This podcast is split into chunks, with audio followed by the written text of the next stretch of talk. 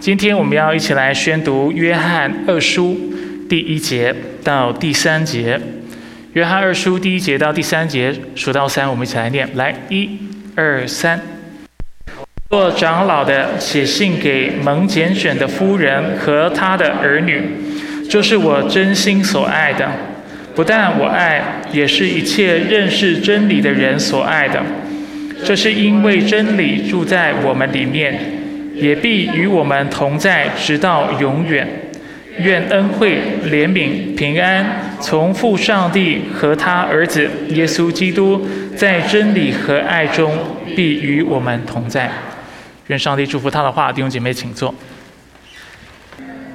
好吧，在开始我们今天的信息前，我们再次低头做个祷告。主，我们相信你已将你的宝座设立在我们的当中。主也相信你刚才听到我们从心里所发出的赞美、感谢以及祈祷。愿你主，你继续在我们当中来工作。我们知道你是借着你自己圣灵，还有你的话语来指领我们。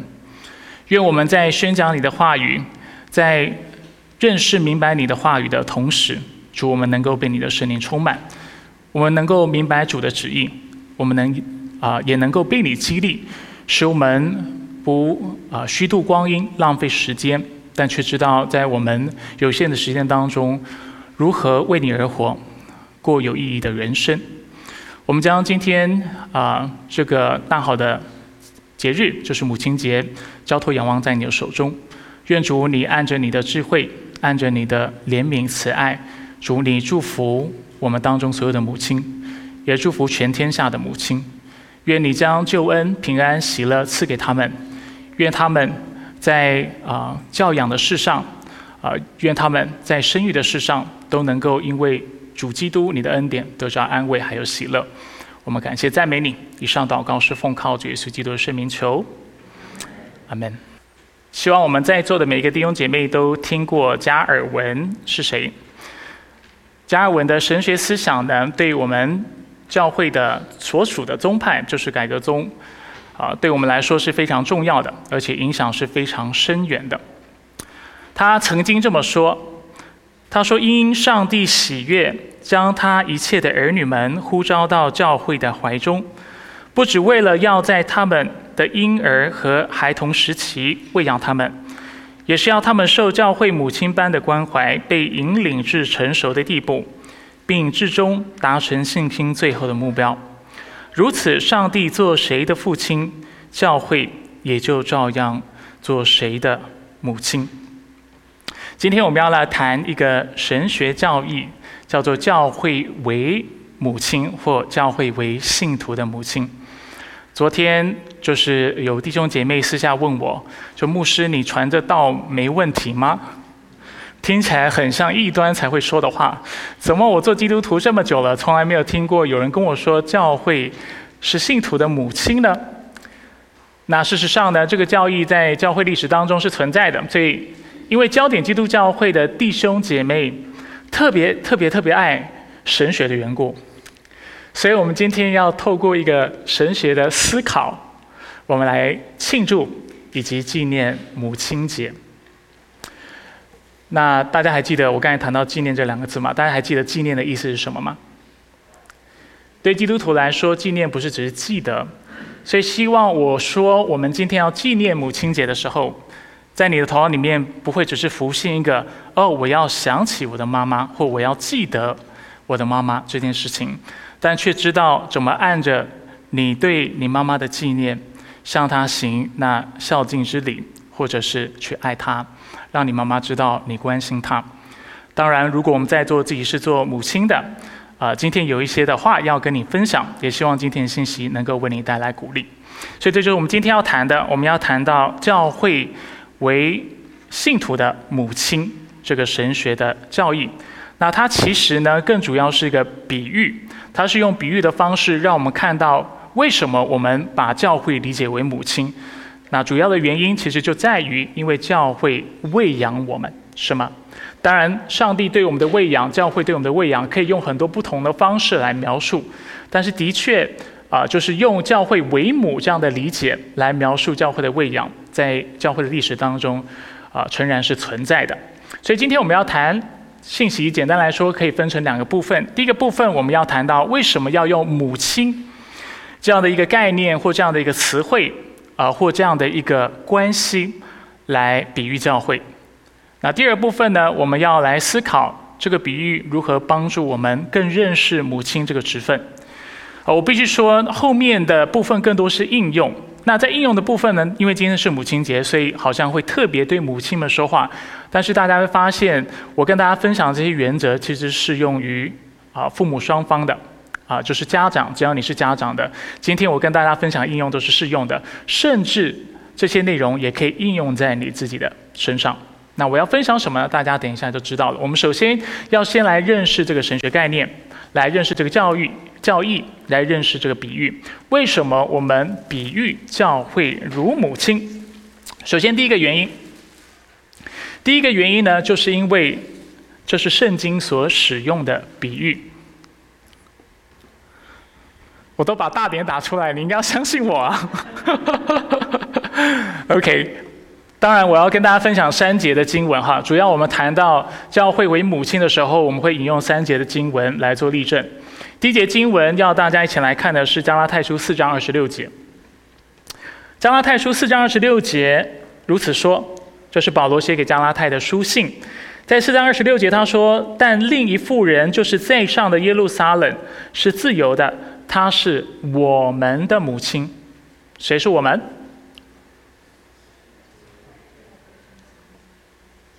信徒嘛，所有的基督徒嘛，对吧？保罗说是我们的母亲，他指的不会只是他和他的同工的母亲嘛，对不对？指的也不只是以色列的母亲，因为我们知道在加拉太书以及在保罗书信当中，他谈到以色列的时候，保罗是很喜欢强调真以色列这个概念的。什么是真以色列？什么是假以色列？假以色列呢，就是啊，不相信耶稣是基督的。所以在某种意义上，他们仍然活在律法之下，甚至他们不是靠着耶稣基督来称义得救，但是他们想要靠着律法的行为来得救。那保罗在这里谈到一个概念，叫做“在上的耶路撒冷”，他所对比的就是在下的耶路撒冷。在下的耶路撒冷主要的居民是哪一个族裔的人？犹太人、以色列人，对吧？但是保罗这里特别谈到。但有另一夫人，就是在上的耶路撒冷这样的一个概念，就是要提醒我们，或者帮助我们看到，我们每一位基督徒所属的不是地上的耶路撒冷，不是因为我们只是在族裔上面、在名义上面是犹太人，我们就会得救，我们好像就是圣约的子民，我们就是上帝的百姓。不是在新约的教导和启示之下，我们更多看到那真正会得救的，那真正被称为是基督徒的，那真正被称为是真犹太人或真以色列人，是相信耶稣是基督的。所以在这里谈到，但另一妇人就是在上的耶路撒冷，她是自由的，她是我们的母亲。所谈到其实就是教会，在上的耶路撒冷指的就是。呃，新约当中的百姓，或者是旧约、新约，就是包括两个约当中的所有的百姓，因为那真认识神的，就会认识他所差派的独一爱子耶稣基督。所以，我们在这里看到，这是第一个比喻，让我们看到，在上的耶路撒冷是我们的母亲，我们也可以理解为教会是我们的母亲。第二个例子呢，是我们刚才攻读的经文，我不知道你们对约翰二书熟不熟悉。约翰二书第一节谈我做长老的，这是第一节的写信给蒙拣选的夫人和他的儿女，就是我真心所爱的。不但我爱，也是一切认识真理的人所爱的。保罗写信给谁？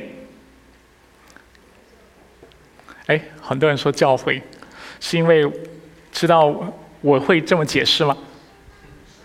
乍看之下，好像是使徒约翰写给一位妇人，对不对？这里称为夫人。但是如果大家手中有圣经的话，我知道和合本修订版在夫人旁边，它会有注释，它会写或翻译为教会。那为什么会这样的注释？就是要告诉弟兄姐妹，其实这卷书谈到夫人的时候，它主要谈到的其实是教会。那解经学家，这是多数解经学家所支持的立场。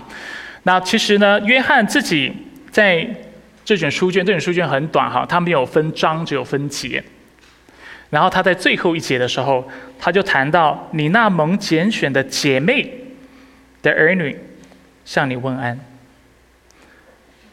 谁是姐妹的儿女？呃，有第二章十三节吗？我有打出来吗？呃，二二书的十三节，应该是下一个投影片。如果没有的话，我为大家念一下。哦，我没有打出来，抱歉。那我为大家念一下。所以在约翰二书的第十三节说：“你那蒙拣选的姐妹的儿女向你问安安。”所以约翰谈到谁是那蒙拣选的姐妹，就是你们，就是贵教会的姐妹教会，就是另外一间教会。所以他称另外一间教会为这间教会的姐妹。然后当中也谈到。那蒙拣选的姐妹姐妹的儿女，就是那在教会的信徒，那在那教会的弟兄姐妹向你们问安。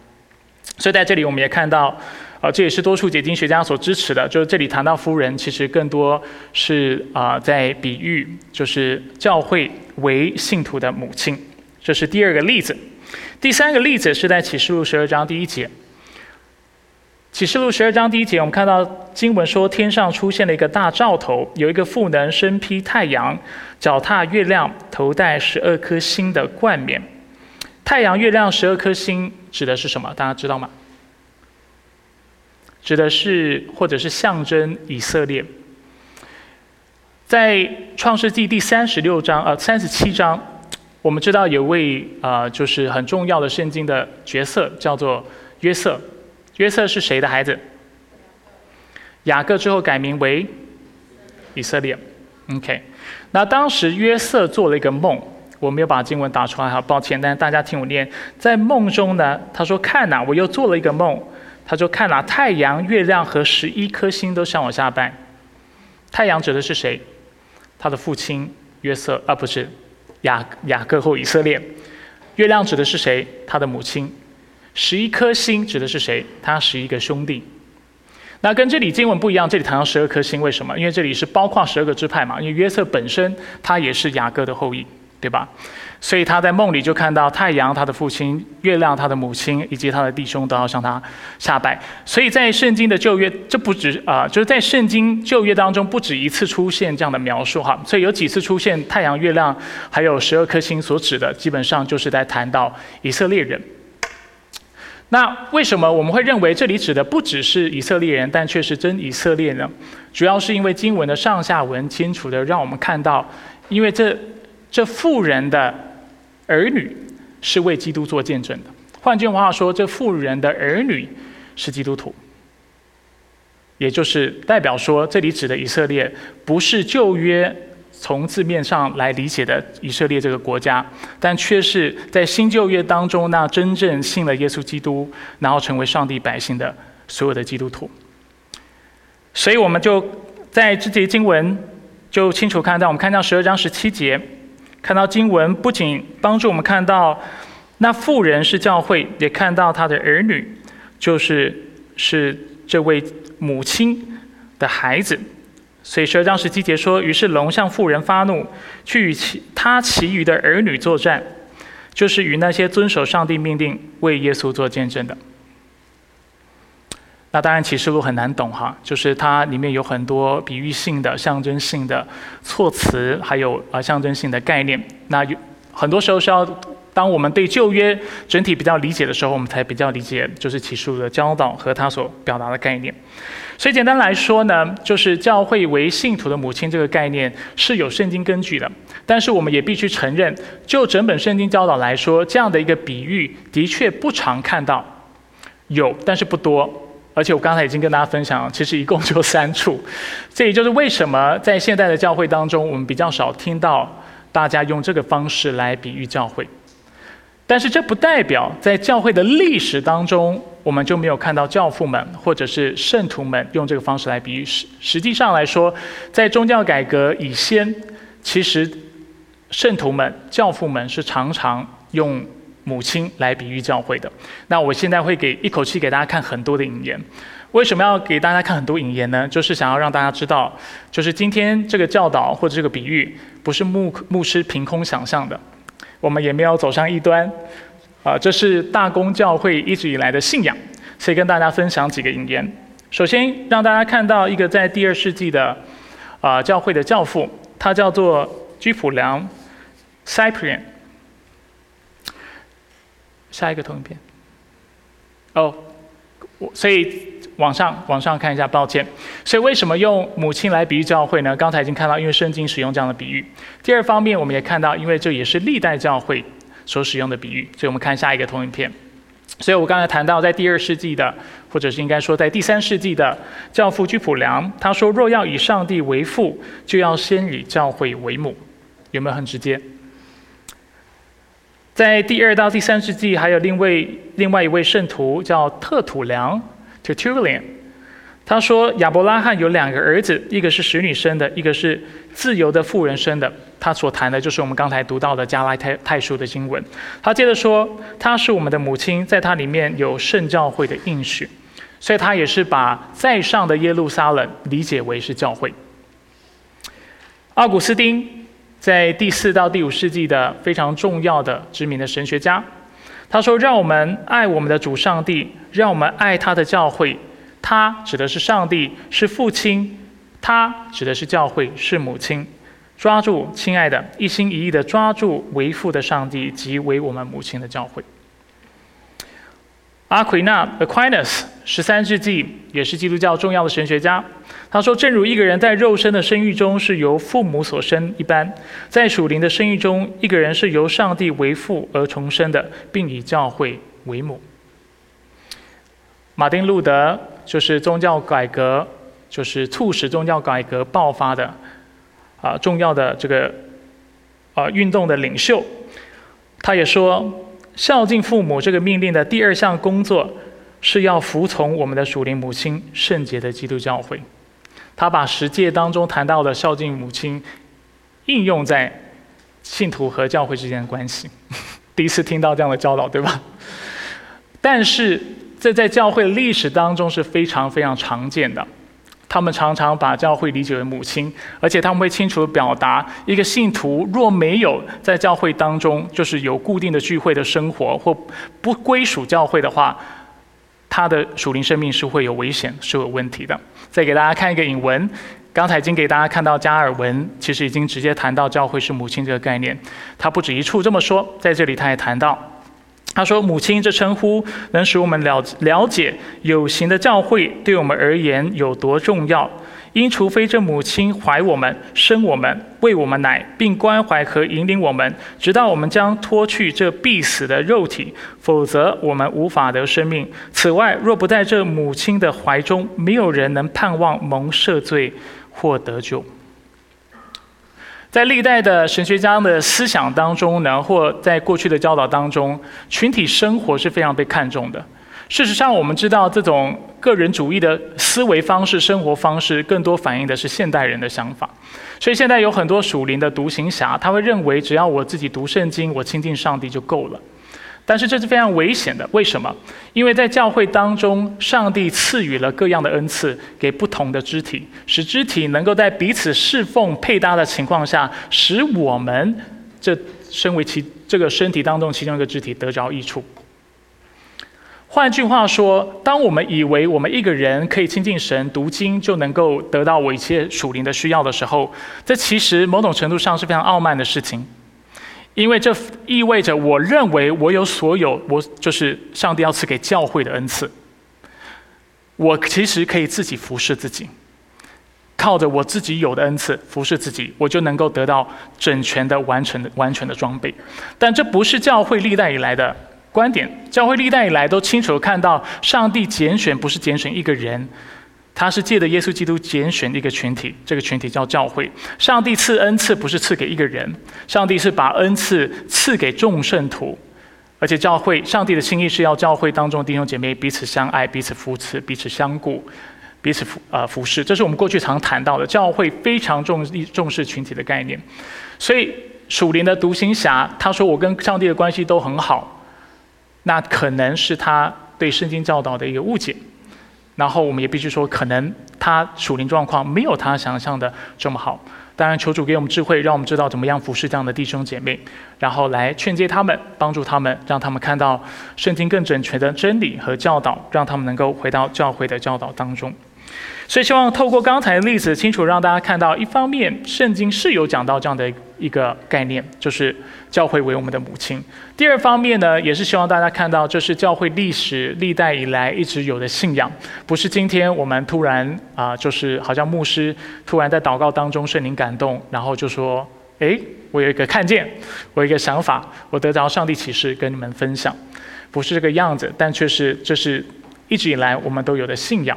那当然，在现代的教会，我们必须承认这样的一个看见和重视是越来越少，而且甚至我我我我认为，我们大部分基督徒可能今天是第一次听到这个概念。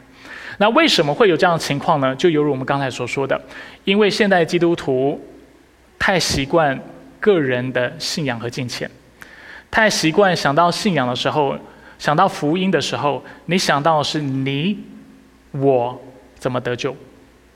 但却没想到福音对群体带来的影响是什么？如果问你福音如何祝福到我们所在的社会跟我们在的世界，你有办法回答吗？或上帝为什么要拣选教会而不是拣选一个人？我们有办法回答吗？可能很难。为什么？因为我们太习惯想到就是这个东西，或我学到这个东西，听到这个教导，跟我有什么关系？就在苦难当中，我们常常都是这个思维模式，对不对？我们认为苦难临到我们，第一个问题是为什么临到我？第二个问题是，那如果圣经教导我，上帝叫凡事互相效力，叫爱他人得益处，爱他的人指的就是我们的理解就是我。但是只有我爱神吗？很多时候我们不会想到，我们的苦难是能够为别人带来祝福的。我们的苦难和经历是能够为别人带来激励的。很多时候，上帝使我们经历苦难，使得我们有办法去安慰别人，是不是？那所以借此呢，希望帮助大家看到这个群体的重要性。那这也是教会为母亲这个概念能够帮助我们啊来做修正的，或者是来提醒我们更重视群体当中的信仰生活。第三方面呢，为什么用母亲来比喻教会？因为母亲贴切的描述了教会和信徒之间的关系。怎么说呢？首先，我们看到犹如母亲的身体孕育了我们，我们看到教会也不断的孕育新的属灵生命，对不对？就是母亲生孩子。那教会呢？某种意义上也是不断的在生新的孩子。那也许你会觉得很奇怪，为什么会说是教会孕育许多新的生命呢？这要再次回到这个所谓的群体的观念。啊，举例来说，大使命，我们都知道大使命，对不对？想到大使命的时候，你在应用的时候，你想到的是你自己还是群体？更多时候，我们想到的是自己，所以我要去。对吧？但是大使命是颁发给一个门徒的，还是所有的门徒的？耶稣当时颁发大使命的时候，十一个使徒都在场，所以他是颁发颁发给群体的，整个教会的。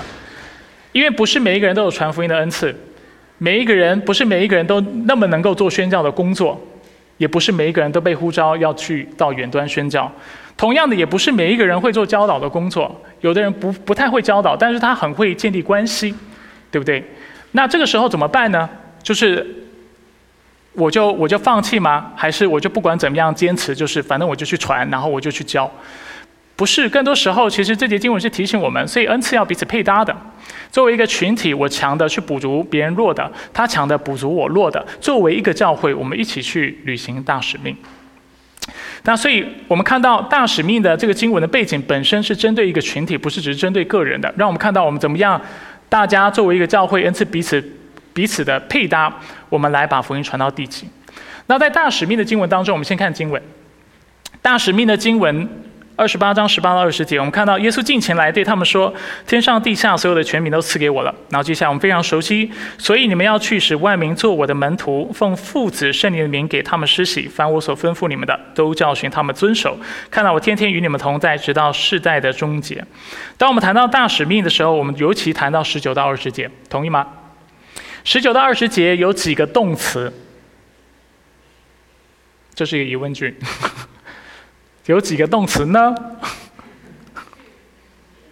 四个动词主要，去是一个，第二个是使人做门徒，对不对？使万民做。第三个是要奉圣父、圣子、圣灵的名给他们施行。第四个动作是什么？凡我所吩咐的教导，他们遵守。在原文的结构当中呢，这四个动词当中，只有一个动词是最主要的。这是在原文的文法可以看到，你们猜是哪个动词？使人做门徒。大使命的核心在于要使万民做门徒，这就是其他动作或行动之所以存在的原因。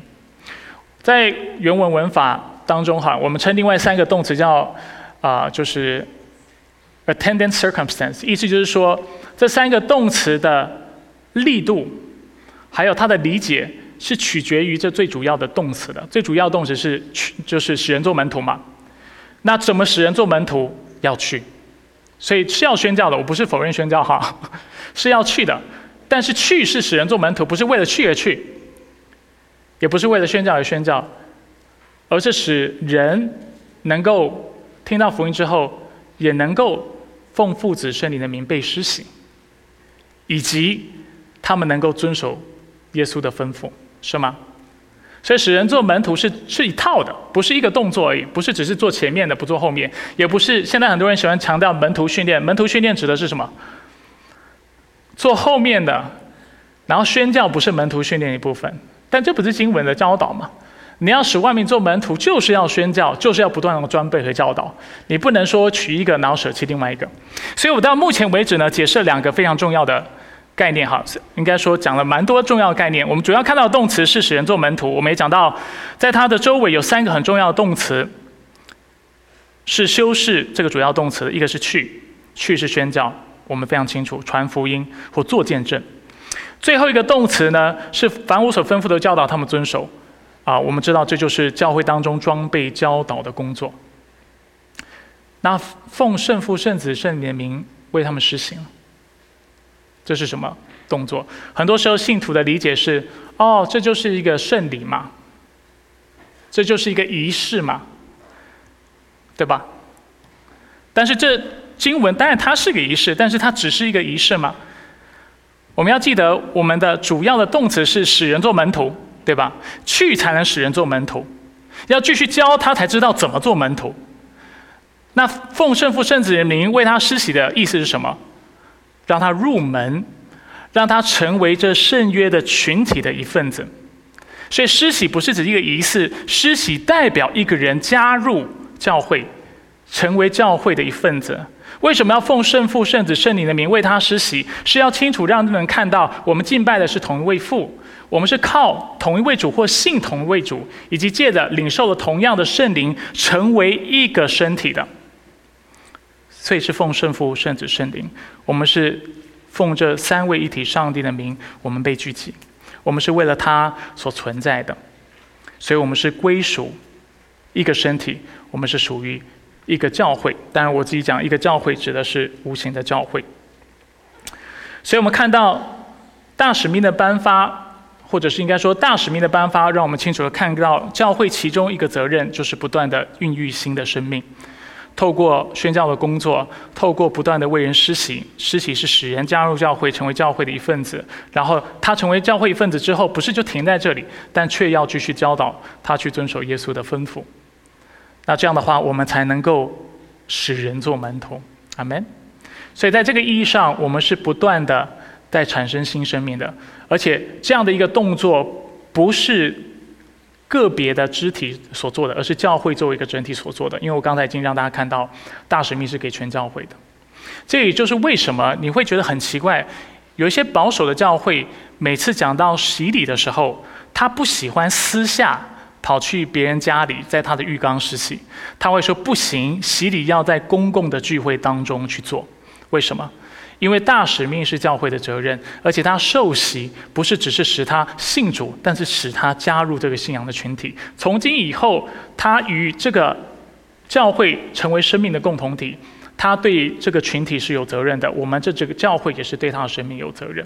如果我们是让一个弟兄姐妹他在受洗的时候，只是在家里的浴缸，或者是不是在教会的这样的公共场合，可能我们就会助长了这种个人化的信仰生活的习惯，或者是这样的一个理解。他会觉得主要是我跟神的关系，他想到得救都是想到自己，但却没有想到上帝跟我的这个群体之间的关系，上帝跟我的家的关系。对不对？上帝跟我孩子之间的关系，在旧约的圣经，甚至不不要讲福音啊，讲罪的概念也是。上帝有人犯罪的时候，上帝审判是审判一个人，还是有些时候是整个啊，就是啊支派或整个以色列都遭殃？在旧约我们看到哪一个？有些时候是整个群体都遭殃。为什么？因为所有的罪都是群体性的。只有现代人会觉得说，我犯了个罪是我家的事情，我在门后。私下所做的事情跟其他人都无关，从来没有想过我的灵命出了问题也会影响到我旁边的弟兄姐妹。我作为父母，如果我灵命有问题，我会不会影响我的孩子？肯定会嘛。如果我在这样的一个群体当中，我的信仰生命有问题，会不会影响到其他的肢体？会啊。因为大家在服侍的时候，有几个不服侍，就会影响我们整体的状况，对不对？敬拜的时候，有些人不愿意敬拜神，也会影响我们的状况。所以这是很，就是这个啊，教会的群体性，还有圣经整体的教导，怎么样重视群体性，啊，是我们需要时常被提醒，而且我们需要重视的。好，讲一讲都偏题了。新生命的孕育，这是教会的工作，非常重要。就像母亲孕育生命一样，教会也不断的孕育新的生命。那奉父子圣灵所受洗信主的生命。再来第二方面。就是犹如母乳能够供应婴孩身体所需的养分，我们也看到教会去是不断透过话语的侍奉来喂养我们的属灵生命，所以是生命的育啊，生命的喂养。抱歉，我们看到教会为母亲，就是就像母亲怎么样养育我们，我们看到教会也如此养育我们。那我们刚才看到，不论是对外的去大使命，对外的去，或者是要。做教导的工作，主要所使用的工具是什么？都是福音和上帝的话。这就是为什么所谓的福音派教会或保守教会，有些时候会让你们觉得，怎么一天到晚就是读经祷告，然后认识上帝的话，很重视圣经。因为大使命所讲的主要的工作，去是要干嘛？传什么？传福音嘛。见证上帝的话嘛，见证他在历史当中的作为，见证他在圣经里面所说的都是真的嘛。他是创造宇宙万物的神，见证人的堕落是真的，见证耶稣基督为我们的罪死在十字架上，并且第三天复活，见证那信主的人要得着永生，对不对？我们见证的是什么？就是圣经整体的教导。所以去是上帝的话语，那要教导他们遵守耶稣吩咐的话，也是上帝的话语嘛。所以再次让我们看到，教会就核心来说，侍奉的主要的工具和根基是什么？就是上帝的话。这也就是为什么我们的教会有些时候看起来有点无趣，但是又很单纯。就是你来到我们教会，我们不会有，就是多数的时候，我们不会想浪费太多时间，我们就是跟你讲上帝的话。我们所有的活动、所有的节目，也都是围绕上帝话在进行的。甚至，如果大家对神学熟悉的话，会知道圣礼其实就是上帝的话的延伸。因为我们称圣礼就是洗礼还有圣餐为可见上帝可见的话语。就是我怎么知道耶稣为我死，借着波饼让你亲眼看到？我怎么知道我与基督同死同复活，借着进水里跟出来让你看到？我怎么知道我与基督联合，借着吃下这饼杯让你知道？我怎么知道上帝恩典真的临到我的身上？借着牧师递给你的饼杯，你就如此知道知道。所以圣餐是什么？圣餐在神学当中，我们一直称它是可见的话语。就是今天不是只是给你讲讲道，但是也让你经历一下。当然我知道现代人经历神跟我刚才讲的是很不一样。好，现在经历是比较超然的。但是就保守的教义或者是神学来说，当我们说我们要你经历上帝的话的时候，我们特别讲的是圣餐。还有洗礼，然后让你亲眼看到、亲眼体验。所以，当你信心软弱的时候，你记起那天你如何倒到倒在水里面，并且出来，你就知道你是与基督一同死、一同复活的。所以他能够兼顾你的信心。当你信心软弱的时候，你每次来到教会，然后一起领圣餐，看到这饼被剥开的时候，你就被提醒，这是基督的身体为你所舍的。看到那杯倒出那葡萄酒或葡萄汁的时候，你就知道这是他的血为你所流。当牧师把饼杯拿给你的时候，你就知道上帝的恩惠诚然临到我的身上。当你吃进去的时候，你就知道我的身上某种意义上真的流着基督的血，他的宝血洗净我一切的罪。如今我是属基督的。我是与他有份的，然后没有任何事情能够隔绝我和上帝之间的关系。所以话语对我们来说是非常非常重要的。在新约圣经许多地方，我们都看到这样的教导。马太福音四章四节，我们知道当时耶稣呃受了洗，领受了圣灵，他就被带到旷野当中四十天。当时魔鬼就试探他。那当时魔鬼其中一个试探呢，上次三次试探他。第一个试探就是说，如果你真是上帝的儿子，你就把这个石头变成饼，对吧？那当时耶稣怎么回应他呢？耶稣听到魔鬼的试探，他就说：“经上记着，人活着不是单靠食物，乃是靠上帝口里所出的一切话。”经上所记意味着耶稣基督在引用旧约圣经，就是生命记八章三节。在《生命记》八章三节发生什么事情呢？很快让大家看一下，《生命记》八章三节，摩西在提醒以色列人，当时他们在旷野的光景。为什么今天你。会在旷野的？经文清楚告诉我们，摩西清楚告诉以色列人，因为上帝他磨练你，任你。饥饿。他为什么带你。到旷野，就是要让你。饥饿。为什么耶稣被带到旷野四十天，也是上帝的某种的试炼。让他饿，那在饿的当下，看人会如何反应？你会依靠神，还是你会向他抱怨？你会像魔鬼所诱惑的把石头变成饼，还是你会依靠上帝？所以，当耶稣引用这话的时候，人活着不是单靠食物，乃是靠从上帝口里所出的一切话。他所表达是什么？就是在饥饿当中，我知道这是上帝的旨意。然后我要坚忍下来，因为上帝的话语比就是啊，我能够吃到饼，或者是我的肚腹能够得到饱足是更为重要的。那解经学家也常说，这些经文其实有另外一层的教导，就是让我们看到属灵生命的重要性，让我们看到人活着不是只是靠着肉体得到饱足，但是我们灵命的饱足是非常重要的。过去我也跟大家分享，如果我们只是生物性或物质性的这样的一个存在的话，说真的，花很多时间读经、祷告、默想、顺服圣经的话，其实没什么意义，而且很浪费时间，没有效率。尤其如果你读经一读就是半个小时、一个小时，除非你知我们清楚知道，我们人的组成不是只是由物质原子或者是肉体，我们不只有五呃五脏六肺。但是我们是有灵魂的，而且我们是属灵的存在，我们才会开始看到，如果是属灵的存在，这意味着我要常常喂养我的属灵的生命。我们非常留意哈，我不是说肉体不是上帝的不属灵哈，很多人会有这个误解，肉体是属灵的，你不照顾好你的身体，会成为一个很严重的属灵问题，因为这肉体是上帝所赐给你的，而且你要用这肉体来荣耀他，为他来使用。然后保持它的圣洁，这是圣经的教导。所以我不是在对比，我不在说肉体就不属灵，但是我却是在说我们的组成不只是肉体，但却也有灵魂。有灵魂的肉体才是上帝的创造，才是我们人的本相。然后上帝的心意是我们肉体需要得到饱足。圣经没有告诉我们，我们永远不要吃饭，你会没问题的。也没有告诉我，你可以告诉我们，你都不要睡觉，上帝就会保，绝对会保守你。没有，该睡的时候要睡，该吃的时候要吃。当然，在特殊时期，他会试炼我们，啊，我们也可能会需要进食祷告。但是整体来说，上帝看重我们的肉体，但是他要我们不仅看重肉体，也要看重我们的灵魂。怎么样喂养我们的灵魂？记得上帝的话，这就为什么马丁路德会说。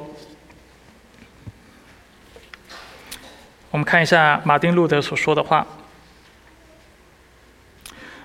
马丁路德他说：“人的灵魂什么都能没有，他又特别指灵魂啊，就不能没有上帝的话语。如果有上帝的话，灵魂就是丰盛的，并且毫无缺乏，因为这话语是生命的道、真理的道、光明的道、平安的道、公义的道、救恩的道、喜乐的道和自由的道。所以，我们的灵魂需要上帝话语的喂养。没有上帝的话，教会如果不用上帝的话来喂养你们，你们就有祸了。因为你们的灵命能够得着滋养，能够信心得着坚固，所靠的就是上帝自己在福音当中所做的教导，还有应许。彼得前书一章二节也说，要爱慕那纯净的灵奶，像出生的婴孩像木乃一样，好使你们借着他成长，以致得救。再次让我们看到，我们对真理、对上帝话语的渴慕，会决定我们的生命是否能够成长。所以，我们灵命的成长取决于教会是否不断的透过具有各样恩赐的弟兄姐妹，然后借着话语的侍奉，使你能够得着生命的益处，得到生命的喂养。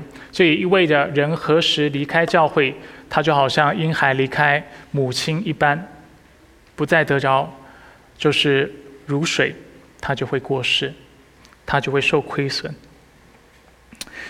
所以，希望借着上述的。教导帮助大家看到教会作为母亲这个比喻对我们来说的重要性，而且让我们看到教会在许多方面跟母亲对待自己的孩子是很像的。教会孕育我们，而且教会喂养我们。那今天为什么要特别谈这个比喻呢？一方面是因为你们的牧师就很爱读神学，所以思考所有事情都会不经意的从这个角度切入。但另外一方面呢，这些的见证让我们清楚看到。教会如何在历史当中，以及圣经，对不对？作为上帝的话语，它如何帮助我们看到上帝？呃，帮我们帮助我们看到母亲的伟大。这些的记载其实是见证了母亲乳养孩子的伟大，不是吗？称教会为母亲，若不是对母母亲这个职分圣职如此看重的话，我们怎么会用这样的比喻？若是若不是看重。母亲在生育当中的辛苦，还有在啊喂养孩子当中的辛劳，还有重要性，我们今天也不会选择用这样的方式来做比喻。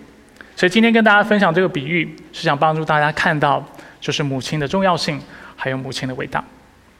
那接下来我们要借着这样的一个神学思考来做一些应用啦。那如果你旁边人睡着，你可以跟他说这个部分你可以听了哈，跟你有关了哈，是可以做的事情啊。OK，所以我们要继续来思考这个比喻怎么帮助我们思考母亲的职分。那我们刚才已经说了，教会存在的责任就在孕育生命、喂养生命。那他也提醒我们在座身为母亲的，当然我们也说到，也可以应用在父亲的身上。我们不止在肉体上面要孕育、喂养我们的孩子，我们在属灵的事上也应当参与在孩子的生命当中，然后来孕育他的属灵生命。阿门。就好像提摩太的祖母罗以还有他的母亲尤尼基一样，我们看一下提摩太后书三章十四到十五节，保罗怎么描述他的祖母和他的母亲？他说：“至于你，你要持守所学习的和所确信的，因为你知道是跟谁学的。”在一章五节，就是经文前面有清楚谈到，就是他祖母还有他的母亲，并且你知你从小明白圣经，这圣经能使你因在基督耶稣里的信有得救的。智慧，有没有看到人得救靠的是什么东西？圣经的话，而这也是他的母亲和他的祖母在他的生命当中扮演的一个非常重要的角色合作的，以及他们所做的一个工作。所以，我们透过今天许多的经文反思，我们看到，作为父母，我们也应当参与在这大使命的工作当中，参与在这大使命的侍奉当中。那作为教会呢，我们其实时常在思考。就是犹如我们刚才已经分享的，作为教会，我们怎么样喂养弟兄姐妹的灵魂？因为我们知道这是教会存在最重要、最重要的目的，就是用上帝的话喂养大家。但是在思考的过程当中呢，我们也发现一件事情，也常常看到一件事情，就是这样的一个喂养方式不能是单方向的，不能是强制喂食，哈。对吧？我知道你们常常觉得我在强制喂食你，对，使你们那个无可推诿，不能说牧师你都没有讲上帝的话，你只能说牧师你给的太多，开玩笑的。所以我们知道，除了要喂养上帝呃喂养上帝的话语给弟兄姐妹之外，我们也看到呢，弟兄姐妹其实也需要培养良好的属灵习惯，才能够在基督里真正的长大成熟，你的灵命才能够真正得到帮助。就是除了教会喂养之外，你也要好的习惯，然后知道怎么样自己在每天的生活当中亲近主。所以我其实我有跟聂涛，聂涛今天不在哈，因为他今天有急事要去处理。呃，他是负责我们就是呃领袖培育部分的，就是教导方面的童工。那我就跟他讨论，也跟他分享。在我经过反复的思考过后呢，我认为基督徒最重要是要培养七个习惯。我们看哪七个？七个重要的属灵习惯。简单来说，是读经、祷告、团契、安息、给予、服侍、见证。第一，读经的习惯很重要，我们都知道，你大家都知道，我们教会最喜欢叫人读经。为了培养读经的习惯，现在教会有一年读完圣经的读经进度，是吗？除此之外，我们每天早上有晨更，是吗？除此之外，在教会的讲台或者是在不同场合，我们常常是以宣讲上帝的话语为念。为什么要常常一直做这个事情？就是要让弟兄姐妹在不自觉的状况下。被我们良性洗脑，养成良好的习惯，就是让你随时随刻都会想到上帝的话，或者是让大家知道要做任何事情之前，要退一步从圣经的角度来思考。所以读经习惯很重要，祷告习惯很重要。这就是为什么教会聚会当中开始、结束过程不断都是在祷告。周三有祷告会，为什么？因为要养成养成帮弟兄姐妹养成为教会、为国度祷告习惯，为其他肢体的祷告习惯，而不是为自己祷告习惯。平常你会为自己祷告，但是很多时候我们需要透过一些这样的场合或聚会，帮助我们提醒我们：我要有习惯为弟兄姐妹祷告，为国度的需要祷告。这就是祷告会存在的很重要的原因。团契生活，刚才已经讲到了。我们信仰是重视群体关系的，也重视在群体当中，我们不断的借着彼此相爱、彼此帮补，我们一起成长。所以我们有小组聚会，然后我们有各样的聚会，这都是在强调就是团契的重要性。第三方面，我们过去有机会跟大家分享安息日这个教导，大家还记得吗？就在一个多月前，三月的时候吧，我们谈到安息日的重要性。所以，知道怎么样把一周的其中一天分别出来，尊他为圣，守为圣日，对我们基督徒来说是很重要的。我尤其在那次信息提醒弟兄姐妹，安息日主要的一个目的是什么？休息。我们需要知道什么时候停止，然后什么时候努力奋斗劳苦。那安息日的教导让我们看到，我们平常可以非常努力赚钱工作。然后学习，从事各样的工作，但是到周日我们要学会让自己的身体休息。我作为一个牧者，我是有一点偏向工作狂的倾向哈，我是很容易熬夜，然后一直做事，一直做事。所以对我来说，能够把一天分别出来，然后就休息，什么都不做，年轻人所谓的躺平，对我来说是非常非常重要的。那这也是圣经的教导，因为上帝在创造六日的工作之后，他就安息了。在那天的信息，我也教导大家，在安息日除了休息之外，要守盛会。大家记得吗？圣经清楚让我们看到要聚会，这就是为什么我们主日不是让大家在家休息就好，但提醒弟兄姐妹，你要来教会聚会，你要把时间分别出来，因为在这一天，你除了休息之外，你要尊主为圣，这是很重要很重要的目的。所以这是一个习惯，大家需要有主日安静。休息，然后守圣日的习惯。第五个习惯是给予的习惯，所以我们常常透过十一奉献，啊，透过爱心奉献提醒弟兄姐妹，借着给予，我们学会怎么样不依靠依靠财富、马门，但学会依靠我们的上帝。学习给予是操练敬虔的功课，并且也是履行大就是上帝给我们的诫命，就是使我们爱人如己。当我们看到周围人有需要的时候，我们要学习给予；当我们来到上帝面前的时候，我们要学习用我们的财富来敬拜我们的主。服侍，所以在聚会当中，我们都会有服侍。所以我希望透过教会当中的服侍，提醒弟兄姐妹，除了在周末在教会内，你我要侍奉；在教会外，我们也需要侍奉。所以教会的侍奉不是要告诉弟兄姐妹，只有在教会才是服侍神。教会的侍奉是让你有养成良好习惯，在所做的所有事上，都以就是尊主为圣这样的一个啊原则来对待他人。当你有这样的一个态度来工作的时候，你是在服侍神；当你尊主为圣的来教养子女的时候，你是在服侍神；当你用这样的态度来学习的时候，你是在服侍神。这是我们的习惯。那透过聚会，透过教会当中聚会中的服饰，我们是要为大家培养这样的习惯。最后，见证，见证包括对别人宣讲福音，也是对自己传福音。见证包括信仰的落实，怎么样在生命上见证上帝。所以这里讲到，不是只是话语的见证，也是生命的见证。有没有落实上帝的话语？这里讲到了，也是对宣教的关注。所以整体来说呢，我认为基督教的，呃，就是生活，主要可以分成这七大类，然后我们需要在这七方面培养好的习惯，那使我们的灵命，如果我们常常操练这七件事情，常常聚会，常常祷告，常常读经，知道什么时候该休息，常常知道给予，依靠上帝，尊主为圣，然后常常服侍做见证，我们的灵命会非常非常的健康。阿门。所以以后我们会透过教导，透过不同的课程来帮助弟兄姐妹来落实这些的习惯。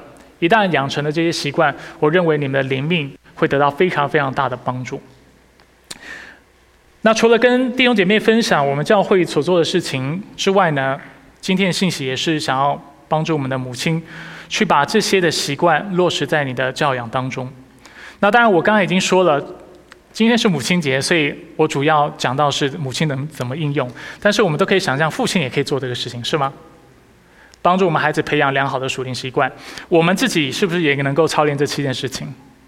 所以，如果你是单身的，又或者是你是在空巢期的父母，啊，或者是，嗯。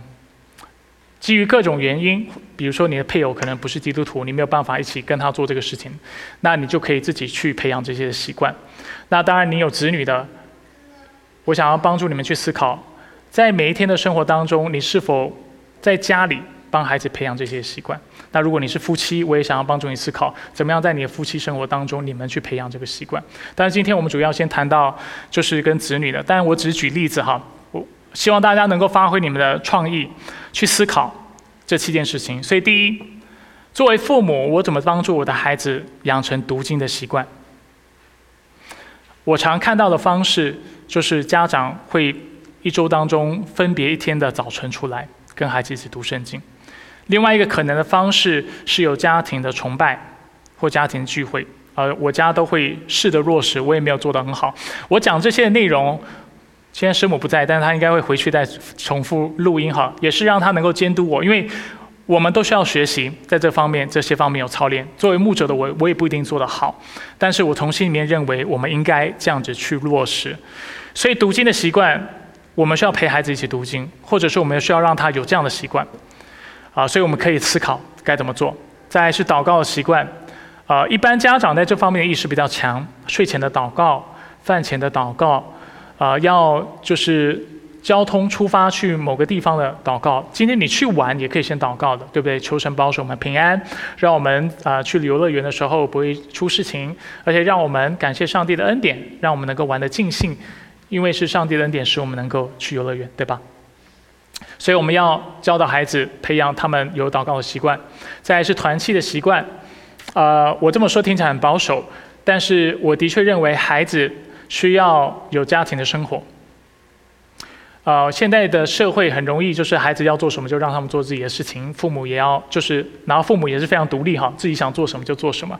啊，但是我觉得我们要更多的帮助孩子，啊，去看到他们所做的选择，他们所做的事情是会影响家庭的。然后，并且我们作为一个家庭，我们要常常有家庭的活动。我认为这对孩子养成团契的习惯来说是非常非常重要的。再来，呃，谈到团契，作为啊家庭，我们也可以尝试去开放我们的家，邀请其他的弟兄姐妹，甚至不不信主的人来到我们的当中。那借此，我们也可以释放团契的重要性，看到让我们孩子看到基督徒怎么样是借着生命的互动，去生命影响生命，啊，借着生命的互动，大家能够一起成长，能够更爱基督。第四方面，安息。作为父母，我们真的要教导孩子怎么样守安息日，把第七日分别出来。如果你不参与聚会的话，你的孩子不会参与聚会。你的孩子不参与聚会的话，如果你问你自己，有一天你突然发现他很不敬虔的话，请你不要感到意外，因为他没有尊主为圣的习惯，他也不觉得他的时间需要分别出来，来赞美主。来敬拜主，来服侍主。他认为他的生命时间都是他的。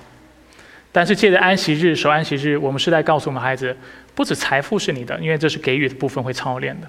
你的时间是神的，你的体力、你的生命是神的。神要求你第七日休息，为他分别为圣。这也是我们要给孩子示范的，要带领他们一起守安息、守主日。那通常我们会鼓励家长们在家里。在周日的时候，能够有家庭崇拜、家庭聚会的时间。在第五方面，给予我们要教导孩子，如果你是有给你孩子零用钱的，那是可以给的哈。那教导就是借着给零用钱这样的习惯，帮助孩子帮助孩子有十一的做十一奉献的这样的一个习惯。啊，也帮助孩子去给予。啊，我还记得我第一次啊挑战我的孩子做宣教的奉献的时候，他是非常不愿意的。就是他当但其孩子零用钱也很少，然后我就说，哎，我们拿几块钱来帮助一个人好不好？就是我们就来祝福他这样子。他说不要，他就觉得为什么这是我的钱，而且是我的零用钱，为什么要拿出来来帮助人？那所以这是我们需要帮助孩子培养的习惯。所以也就是这个事件之后，呃，我们就更留意要帮助孩子知道说，哎，你的钱是神的，你在做的是管家。啊，不是做钱的主人，所以你要知道怎么善用你的钱来荣耀神，来帮助其他的人，来参与宣教的工作，再来帮助孩子服侍，尤其在家里怎么帮助孩子服侍，分担家务。在家里，他知道，所以他需要知道怎么在家这么小的场域当中去爱人如己，去服侍人，之后才谈得上他怎么在更大的场合去服侍神。他在家都不帮忙的话，其实你已经养成一个习惯，让他是非常自自我中心的，让他想到时间、精神的时候，他想到的是自己，对不对？所以孩子，你要他做事的时候，他总说：“我好累哦，对不对？”或者是说我还要上课，我还要读书。但是我们需要帮助孩子养成一个习惯，就是读书是你的事，做家务是家里的事情，是这个团体的事情。你要学习服侍这个团体，服侍你的家人。那当然，作作为个人的应用，对不对？我们时常要被提醒，在公司，在不同的场合，提醒孩子，对不对？在学校，你可以服侍其他学生，去留意到那些可能被同学排挤，或者是没有人就是交谈的这些孩子，对不对？你可以去关心他，去帮助他，你可以服侍老师。所以，这样的一个服侍的意识，对我们孩子来说是非常重要。最后就是做见证。做见证的方式就是：第一，教导孩子熟悉福音的内容。那当然，这意味着作为家长，你我要熟悉福音的内容。福音是什么？上帝创造宇宙万物，但是人不荣不荣耀他，因此我们堕落了，远离神。上帝为了挽回我们、拯救我们的缘故，赐下他独一的爱子耶稣基督，为我们死在十字架上。他为我们死，第三天为我们复活，使信他的人能够得到永生，生命能够得到更新，使我们从今以后能够过讨上帝喜悦的生活。好没？不熟悉的话，回去听录音，或者是去听我们过去，我们过去太多的信息都是重复的，这是 这几句话或这几个概念哈。熟悉福音的内容，教导孩子就是福音谈到是哪些内容，然后帮助他去看到他所做的每一件事情和他的状态反映了福音内容的哪一个部分。如果他在犯罪的话，告诉他你要借着耶稣基督认你的罪。记得耶稣基督和上帝和好。如果他是跟基督和好的话，你要提醒他，你的生命不是属你的，你要继续为主而活，过荣耀他的生活。当他遇到苦难的时候，你要提醒他，耶稣基督必要再来，他要将复活的身体赐给你，所以你要等候他。然后常常在各样的事上提醒，你所拥有的一切都是上帝所给你的，他是万福的源头。Amen。好，希望上述的分享，呃，当然见证的部分也是教导孩子常常跟我们分享他如何经历上帝的恩典，经历上帝的作为，让他养成习惯把它说出来。我们都知道，孩子的谈吐是取决于他是不是常去说嘛，对不对？他不喜欢跟人说话，他不常表达自己，他的表达能力自然会很差。那借着帮助他去表达他对上帝的感谢，表达上上他怎么样经历神，其实就是在教他怎么做见证。那再加上我们不断的反复为他重复福音的内容，就是帮助他怎么做一个完整的传福音的动作，是吗？除了见证神，然后谈到耶稣基督的救恩，那当然也是要教上要教我们的孩子活出上帝的话语。好，因为时间的缘故，我就不再赘述。所以希望透过今天的信息，帮助我们在座的每个弟兄姐妹，啊，就是记得几件事情。第一就是啊，要记得我们的母亲的。如养之恩，他如何生育我们，他如何喂养我们。如果你的父母还在世的话，尤其今天你的母亲还在世的话，纪念你的母亲，向她表达你的感谢，借着行动来孝敬她。除此之外呢，我们透过教会是母亲这样的教导，让我们看到每一个弟兄姐妹，不论你是做母亲的、做父亲的，你是单身的，你是做隔代教养的，我们都要参与在这大使命的工作当中。我们跟教会其实是一起不断的在生育新的生命的，我们是不断的跟教会一起在传福音的，也跟教会一起不断的在教导其他弟兄姐妹要遵守耶稣基督的话语，要遵守他的吩吩咐，而且同时借着洗礼，我们被提醒，我们是属于一个大家庭的，我们是属于一个身体的，所以我们要彼此帮补，我们要彼此啊带导，彼此相爱。所以在这里要再次祝福，而且感谢我们母亲们的养育之恩，辛苦你们了。然后也为你们真的是感谢上帝，好吧？我们用热烈的掌声感谢我们在座的母亲们。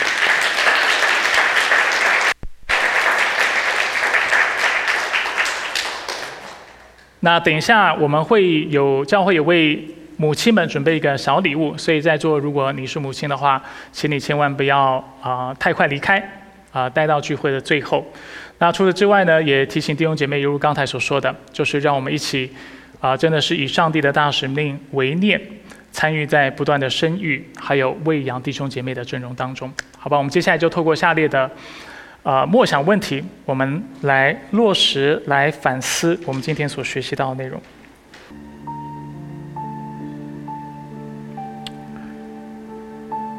主，我们来到你的面前，为我们在座的每个弟兄姐妹祷告，也将自己全然献上。不论我们今天家庭状况如何，光景如何，有一件事情是确凿的，那就是我们是蒙恩的儿女，我们是你所爱的，啊，我们是你所护理、你所喂养、你所看顾的。所以，主，没有任何事情能够使我们与你的爱隔绝，没有任何的事情啊，能够使我们失去你的恩典。因为主，你的应许永不落空，你是那信实守约的上帝。我将我们在座的每个弟兄姐妹交托、仰望在你的手中，啊，主，我们感谢你，因为你透过圣灵不断的祷告，啊，就连我们的救主耶稣基督也在父神的右边不断的为我们代求，为要确保我们这属他的百姓，能够在万事互相效力的情况情况之下，得着那最圆满的益处。所以主，谢谢你爱我们，谢谢你爱我们，谢谢你称我们为你的儿女。主，我们是蒙恩的，一切颂赞荣耀是归于我主耶稣基督。我们一起说阿门。